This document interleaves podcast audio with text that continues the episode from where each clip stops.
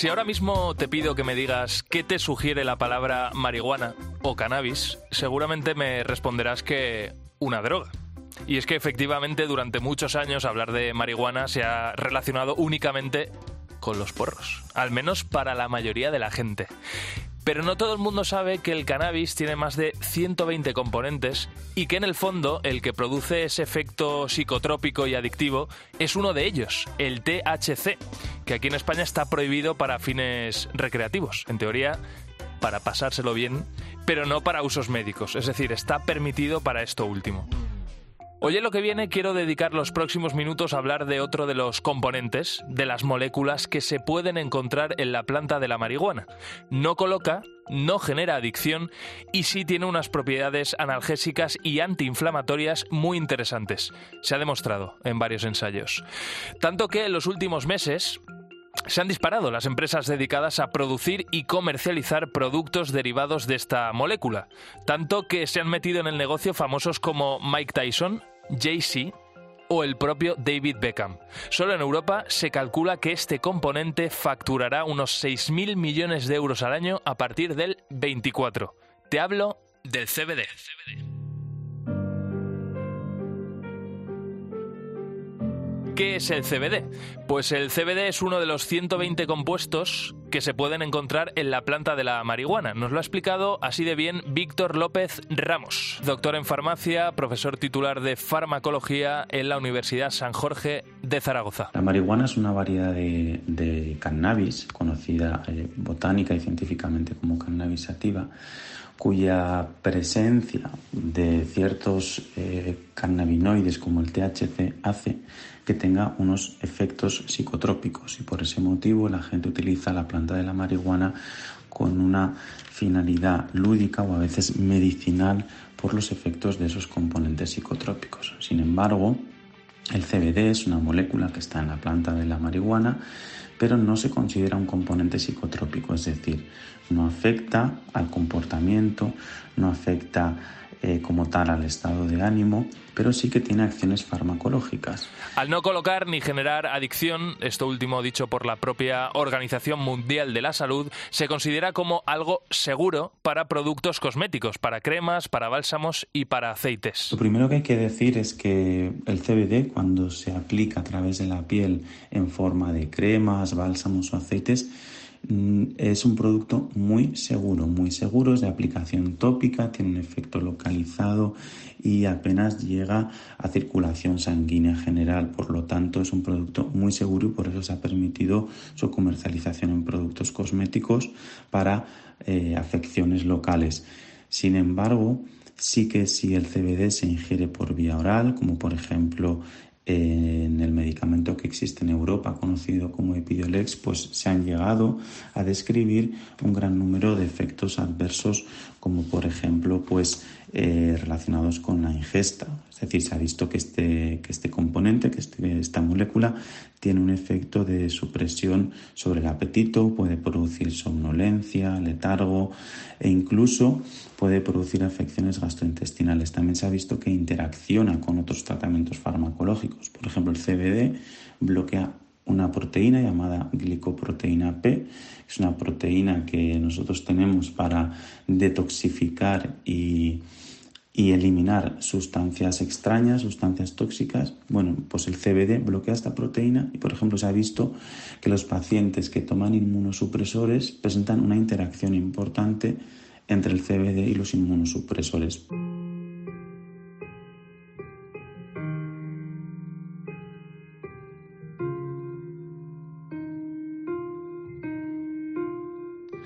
Es decir, que como nos ha contado Víctor López, lo que está demostrado por ensayos clínicos es la capacidad, los beneficios que tiene este componente como antiinflamatorio, analgésico. Tanto es así que también está comprobada su eficacia en animales. Incluso se han hecho estudios con perros que sufren artrosis para comprobar este efecto, ya que muchas veces eh, los, los medicamentos y los principios activos con actividad farmacológica también tienen un interés en medicina veterinaria. También se ha demostrado sus beneficios como antioxidante. Por eso están proliferando los productos cosméticos que los incluyen en sus potingues. ¿Qué marcas? Pues muchas de ellas y marcas además muy muy potentes en el mercado. Y el CBD se sigue investigando, se siguen haciendo pruebas buscando nuevas aplicaciones. Fijaos hasta para qué podría servir en el futuro. Hoy en día bueno, bueno, se está trabajando en muchísimos ámbitos relacionados con las propiedades y aplicaciones del CBD. De hecho, pues existen ensayos clínicos de, de, diferente tipo. Existen ensayos clínicos realizados en humanos para tratar cuadros de dolor. También se han realizado estudios en cuadros de ansiedad en temas relacionados con el apetito y la ingesta y uno de los usos o posibles aplicaciones futuras que pueda ser interesante es el efecto que tiene sobre la supresión del apetito, por lo que podría ser una estrategia farmacológica para el control de la ingesta y el tratamiento del sobrepeso o la obesidad, por ejemplo. Además, aquí en España hay un medicamento autorizado para tratar la epilepsia, donde no se ha aprobado todavía, a diferencia de Estados Unidos, es como complemento alimenticio. De hecho, a Víctor le cuesta verlo. Yo creo que no, porque hay mucha información científica que demuestra que el CBD es un componente con actividad farmacológica, con interacciones y con efectos sobre la salud. Pero bueno, al igual que ha ocurrido con otras sustancias naturales, como por ejemplo la melatonina, que existe tanto en forma de medicamento como en forma de complemento alimenticio a, diferentes dosis, podría llegar el caso, podría llegar a esta situación en la que el CBD a determinadas dosis más bajas e inferiores se comercialice como complemento alimenticio y a dosis más altas eh, no. Se trata de un sector, el del CBD, en pleno crecimiento, una planta, la del cannabis, que quitando esas moléculas con fines psicotrópicos que colocan, que se usan para hacer droga, es muy interesante porque tiene propiedades que seguramente se van a seguir investigando. Aquí seguiremos nosotros para contarte qué es lo que viene en este sentido. En Cope, lo que viene. Lo que viene. José Ángel Cuadrado. El acoso escolar, el acoso a los más jóvenes, más ahora a través de redes sociales e internet, es uno de los grandes retos del presente y de los próximos años, ¿eh? De los próximos años. Y como esto puede derivar en toda una serie de problemas psicológicos y mentales, algo de lo que no estamos exentos, por supuesto, los adultos no estamos exentos los adultos. Aquí en lo que viene ya hemos tratado en más de una ocasión los problemas mentales que sufren las personas. Hemos contado que hoy en día hay carencias en la educación de las emociones y en la comunicación entre padres, niños y profesores. Yo no sé si os acordáis de Paula Bañuelos, que creó el proyecto Brave Up para combatir el acoso escolar. Solo un caso de personas que están trabajando para solucionar esto. Y es que hoy, eh, para seguir nuestro repaso semanal de las startups Made in Spain, que más están destacando, tenemos un proyecto que precisamente se centra en este campo de las emociones, ¿verdad? Pablo Garrido, ¿qué tal? ¿Cómo estás? Bienvenido a lo que viene. ¿Qué tal, José? Pues mira, Hoy te quiero presentar el proyecto Psychofy. Es una empresa, una startup española que ha creado una plataforma online para que los más jóvenes pues, puedan acceder a psicólogos que están recién graduados. Y sí, como estarás pensando, son psicólogos con tarifas más bajas, más baratas y más asequibles. Claro. Ellos lo llaman psycho y los definen pues como si fueran tu mejor amigo. Solo pues que en este caso están graduados en psicología. Con ellos puedes mantener un encuentro online de una hora aproximadamente y te dan una oportunidad de mantener una charla para que puedas mejorar tu bienestar emocional. También usa la inteligencia artificial, que aquí lo que viene, pues tanto nos gusta, y de esta forma te asocian con el psycho recién graduado que mejor se adapte a tus necesidades. Bueno, tiene muy buena pinta, la verdad, eh, lo has explicado muy bien. Eh, si te parece, vamos a profundizar y qué mejor que preguntárselo al CEO de Psychofy, que es Matt. Matt, ¿qué tal? ¿Cómo estás? Bienvenido a lo que viene. Hola, ¿qué tal equipo? Muchas gracias por la, por la invitación y por, por toda la introducción. Súper, súper contentos de, de, estar en contacto. Es un placer tenerte aquí con nosotros, Matt, y, y, dar a conocer este proyecto que de verdad, como contaba Pablo, es muy, muy interesante. Estáis utilizando la inteligencia artificial para que el psycho se adapte al joven. Eh, Matt, lo primero, ¿qué información pedís a uno, en este caso al joven, y tenéis del otro, los jóvenes psicólogos, para que la inteligencia artificial haga ese match perfecto? Claro, bueno, eh, ahí fue uno de los puntos desde, desde el inicio de Psychofy que, lo que quisimos marcar fue decir, ok, sabemos que hay otras opciones que tienen un marketplace abierto donde uno puede entrar y seleccionar eh, distintos psicólogos, ¿no? Entonces, nosotros lo que quisimos hacer desde un inicio es quitar ese, quitar ese peso al, al usuario que está empezando, que quiere conocer su bienestar emocional y que de repente le aparece como si fuese un, un AliExpress de distintos psicólogos que no tienen idea qué son, cómo hacer para elegirlos. Quisimos quitar toda esa parte del proceso y hacer directamente con inteligencia artificial que uno entrando a la página de psychofy.com, pueda eh, completar un test que yo creo que serán menos de 15 segundos o 20 segundos. Y con ese test tenemos una inteligencia artificial que te va a conectar, como bien decían, con el psico ideal para, para, bueno, para básicamente empezar a trabajar tu, bienestar emocional. Entonces, de alguna manera lo que hicimos es, eh, con nuestro equipo técnico, armar una inteligencia artificial que justamente machea a, eh, a este suscriptor nuevo con Em, con el psico ideal después de, bueno, ese test de, que se llama el test de bienestar, que además está bueno porque también te da un, un, perfil sobre tu bienestar, además de conectarte únicamente con, con tu psico ideal, ¿no? Eh, aquí, Matt, lo importante eh, es eh, los datos, ¿no? la información que manejáis y que maneja la inteligencia artificial para hacer ese match, como tú explicabas. ¿Qué porcentaje de acierto tenéis? Porque me imagino que una vez han terminado ya esos encuentros, ¿no? Le preguntáis al, al joven, ¿no? En este caso al paciente, si está contento o no y si habéis acertado. Entonces, ¿en qué porcentaje más o menos de acierto está la inteligencia artificial que usáis ahora mismo? Bueno, ese es un punto muy interesante y también le voy a dar la derecha no solamente a nuestra inteligencia artificial, sino también a la metodología y, el enfoque con el que damos nuestro servicio. Nosotros tenemos un enfoque que se llama, eh, es de, bienestar emocional basado en evidencia. ¿Bien? ¿Qué significa eso? Bueno, nosotros tenemos todo un protocolo con el que trabajan eh, los psicos que, utilizan la plataforma. Bien, eh, por lo cual, independientemente del psico que les toque, si bien obviamente cada psico va a tener su, su enfoque eh, particular, va a tener su, encanto y su, su, expertise quizás en un área o en otra, tenemos este protocolo que intenta de alguna manera también acompañar a la efectividad y que uno esté 100% contento con su psico. Em, en este tiempo que, nosotros venimos trabajando, creo que, digamos, debemos tener una tasa de, efectividad casi el, te diría más del 90%. Fueron muy pocos los casos en los que de pronto surgió eh, el cambio de psico, que obviamente es algo que, puede suceder, pero por lo pronto la efectividad, eh, de nuevo, yo creo que en gran parte es por, por el acierto de, de, la inteligencia artificial. Por otra parte, también tiene que ver con el, con el acierto que, bueno, que puede tener nuestra, nuestro enfoque, ¿no? nuestra metodología. Hmm. Oye, Matt, eh, la pandemia desde luego cambió todo. Eh, entre otras cosas, también cambió esos encuentros entre psicólogo y paciente que hasta entonces la mayoría no habían sido presenciales. De hecho, cuando, eh, vamos, hablo por mí mismo, ¿no? Pero también yo creo que la gente lo concebía así. Te encontrabas con el psicólogo en la consulta, ¿no? Está, ibas, ¿no? A ver al psicólogo. Pero es verdad que la pandemia todo esto lo cambió. Vosotros ya lo que ofrecéis son encuentros online directamente entre el psico, ¿no? El, psicólogo joven con, con este paciente. Entiendo porque los jóvenes ya han superado esa barrera, ¿no? O sea, para ellos tener ese encuentro digital eh, es lo normal. Efectivamente, efectivamente. Eh, nosotros, sin duda que la pandemia fue un, gran cambio de paradigma en términos de cómo uno empieza a administrar su tiempo. Y el hecho de que hoy sea online también nos permitió eh, nos permitió cambiar y también apoyar a, una cuestión muy fuerte que, estaba viendo ahora, que es eh, hoy en día cercano al 30-40% de los jóvenes españoles eh, tienen o admiten no tener un buen bienestar emocional, ¿no? O sea, de no poder contar con un bienestar emocional. Entonces, de ese 30-40%, el 70% hoy en día te dice que no se anima a ir a terapia, en parte por los grandes costos pero en parte también por la vergüenza o por el estigma que puede llegar a sentir, también para poder avanzar en esa parte.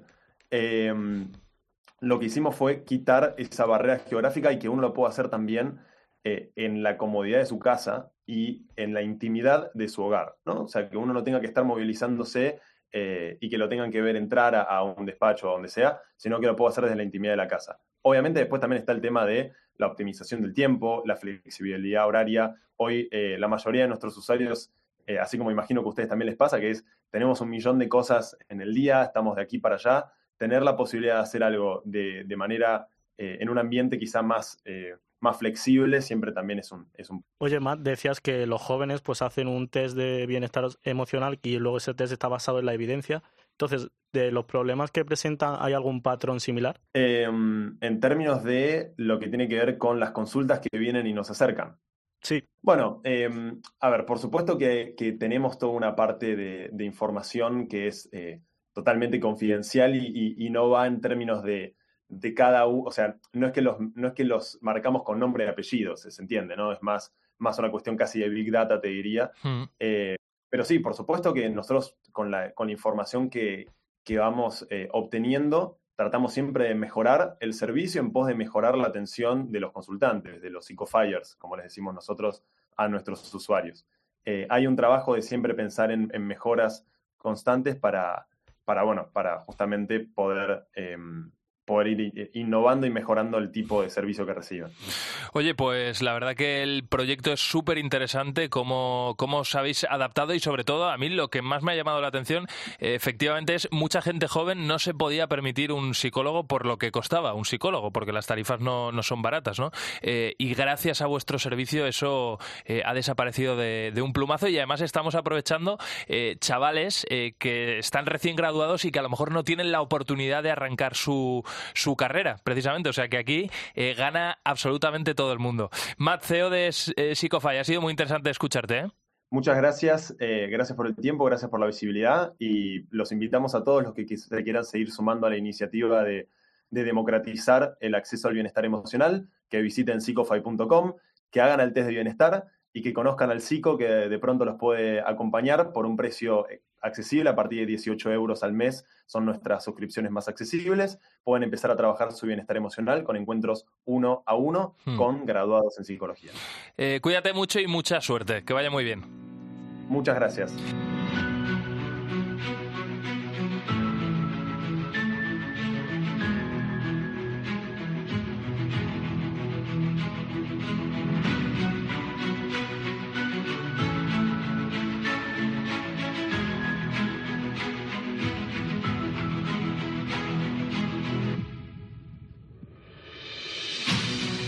Oye, eh, Pablo, mmm, vamos a acelerar porque ahora nos vamos al espacio. Sí, José, porque es que el el sector aeroespacial español está creciendo y mucho. Hoy te traigo un proyecto que quiere revolucionar la tecnología espacial. Te hablo de Arcadia Space y tratan de convertirse en una alternativa sostenible para las sustancias tóxicas y costosas que se envían al espacio. Se han especializado en el desarrollo de propulsores con combustible verde y esto lo hacen a través del peróxido de hidrógeno. Esto es como el agua oxigenada y lo utilizan para desinfectar y además pues tienen una gran concentración y un alto rendimiento. José, déjame que te haga un último apunte porque la startup cuenta con el respaldo del conocido astronauta español y exministro de Ciencia e Innovación, Pedro Duque. Vaya, eh, tenemos con nosotros a Francho García, que es el CEO de Arcade Space. ¿Qué tal? ¿Cómo estás, Francho? Bienvenido a lo que viene. Hola, buenas tardes. Oye, encantado de estar aquí. Igualmente, gracias por dedicarnos un, un ratito. Eh, tengo entendido que a finales del año que viene, de 2024, vais a hacer vuestro primer vuelo al espacio y para ello vais a utilizar el combustible verde que se puede usar en los satélites y vehículos que retiran la basura espacial. ¿En qué se diferencia este combustible con el que se suele utilizar normalmente? Pues ahora mismo el que prácticamente toda la industria utiliza es tóxico, es cancerígeno y por lo tanto si lo inhalas pues puedes morir. Entonces tienes que estar protegido constantemente, tienes que tener en cuenta unas instalaciones, unos protocolos y en general unas medidas de precaución que hace que todo sea extremadamente caro, tanto a la hora de operarlo, de desarrollar motores, etcétera.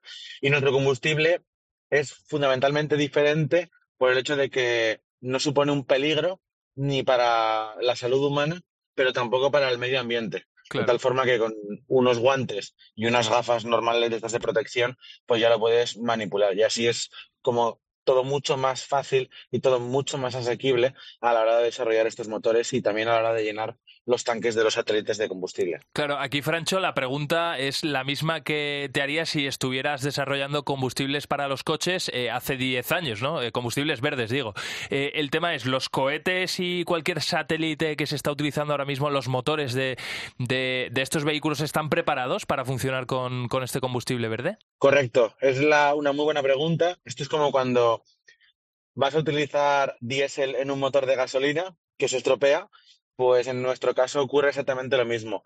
Para que los motores utilicen nuestro combustible, tenemos que desarrollar otra vez los motores. No valen los que están ya actualmente fabricados. Entonces, por eso nuestro objetivo se basa en, con el uso de combustibles verdes, diseñar una nueva tipología de motor. Ah, o sea, que, que eso lo vais a desarrollar también vosotros, estáis en ello. Correcto. De hecho, el objetivo de la empresa es desarrollar motores pero como tampoco hay combustibles, también tenemos que hacer parte del desarrollo del combustible. Ah. En este caso, el peróxido de hidrógeno sí que existe y es algo que compramos de eh, forma relativamente fácil y luego el peróxido se mezcla con otro combustible, que eso sí que lo estamos desarrollando de forma interna. Pero el objetivo de la empresa es desarrollar motores, propulsores. Eh, Francho, antes eh, de, dar paso a, Pablo, ¿no? Decías que el peróxido de hidrógeno es relativamente fácil de, comprar, ¿no? Eh, ¿Cómo se extrae? ¿Cómo lo conseguís? ¿Cómo se consigue este, este componente? El peróxido de hidrógeno es un combustible, bueno, mejor dicho, es un, líquido, una sustancia ampliamente utilizada en la industria química, principalmente como o bien desinfectante o bien blanqueador, sobre todo en la industria del papel. Y hay mucha industria, incluso en España, que vende peróxido de hidrógeno. En nuestro caso, el peróxido de hidrógeno es un pelín eh, más alto el grado de concentración, entonces, en vez de ser ampliamente distribuido, hay menos industrias o menos empresas que lo, que lo venden. Pero vamos, en Europa hay tres empresas que venden peróxido de hidrógeno. Nosotros lo compramos, nos lo envían en un contenedor relativamente normal y sencillo y en nuestras instalaciones lo guardamos en un, en un armario que tampoco es nada del otro mundo. Es un armario con una cierta protección para fuegos, pero poco más. el proceso es relativamente fácil y sencillo y normal, porque hay otras industrias que también lo utilizan bastante. Oye, Francho, el proyecto, como decía antes, cuenta con el respaldo de Pedro Duque y está financiado por la Agencia Espacial Europea. Además, en el aeropuerto de Castellón tenéis un centro de pruebas para poder trabajar. Entonces, ¿qué tenéis planteado cuando os lancéis al espacio? Pues empezar a vender. En el sector espacial, lo más importante es demostrar que tu tecnología funciona en el espacio. Parece obvio, pero hay una diferencia entre las que no han volado y las que han volado. Si vuelas y demuestras que funciona, empiezas a vender muchísimo, porque es ese punto de confianza que toda empresa necesita. Por lo tanto, para nosotros, después de haber volado, será empezar a comercializar eh, y a fabricar en serie. Mm y empezar a ganar cuota de mercado. Bueno, cuota de mercado, ingresos y eso seguro que os permite seguir desarrollando e innovando en estos combustibles verdes, como decíamos, y también en los motores que eh, se van a alimentar de, de, este combustible. Pues Francho García, ha sido un lujo escucharte y sobre todo conocer a gente como tú que está innovando en sectores tan brutales y tan llamativos como es el aeroespacial. Que os vaya muy bien. Muchísimas gracias. Un placer. Cuídate mucho. Pablo, pues nada, seguir escudriñando, como te digo, en la búsqueda de, nuevas startups. Desde luego, esta semana has dejado el listón bastante alto. La próxima semana espero seguir manteniéndolo por lo menos. Un abrazo, compañero. Por cierto, ya que estamos hablando de startups y como cada vez nos escuchan más emprendedores, creo que esto que os voy a contar ahora os va a interesar y mucho. No sé si sabéis que hay una entidad pública llamada ENISA que lleva años ayudando con financiación a las empresas emergentes con créditos ventajosos y están de gira por toda España explicando las ventajas principalmente de dos cosas. Certificarse con ENISA y recibir financiación. Le he pedido a su consejero delegado, a José Bayón, que nos explique las ventajas. Por ejemplo, reduce el impuesto de sociedades en 10 puntos, aumenta el régimen de exención fiscal para el pago de stock options a empleados y empleadas, es decir, facilita la atracción y retención de talento, favorece igualmente la entrada de inversores en rondas al simplificar la documentación que estos tienen que presentar para optar a esas exenciones fiscales. Por otra parte, también abre la puerta al acceso ayudas autonómicas, ya que son varias las comunidades autónomas que están empezando a requerir esta certificación de startups para optar a varias de estas ayudas. Y también que nos dé algunos ejemplos de startups, hoy ya empresas que facturan mucho, mucho dinero, que se apoyaron en su día en ENISA. algunas empresas tan conocidas, y puedo citar a una que ahora mismo hemos visto en los medios de comunicación, en la que ENISA ha apoyado desde el principio, con dos préstamos ahora últimamente, que es PLD Space, una empresa de Elche que acaba de poner en órbita el primer, em, el, Miura, el Miura 1, el primer cohete lanzado eh, por una empresa empresa privada en, en Europa y que pone de manifiesto el talento y la capacidad que tiene nuestro país.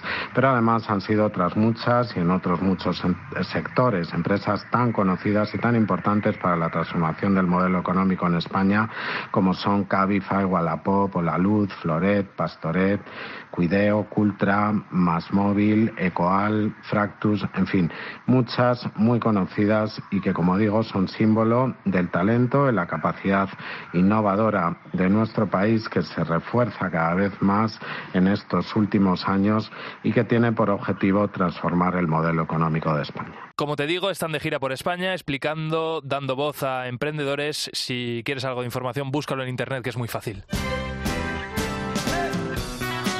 Hasta aquí lo que viene. Espero que, como siempre digo, que te haya resultado interesante todo el contenido que te hemos ofrecido. Gracias por habernos dedicado un ratito de tu vida a escucharnos. Puedes volver a recuperar este programa en cope.es. Es tan sencillo como ir a programas, buscar lo que viene. Dentro de lo que viene encuentras noticias, pero también encuentras podcast. Y ahí es donde está el programa. Y por supuesto, los mejores contenidos los distribuimos, los compartimos a través de las redes sociales. Yo me despido y, como siempre te digo, te espero la semana que viene en el mismo sitio a la misma hora. Que seas feliz. Hasta siempre.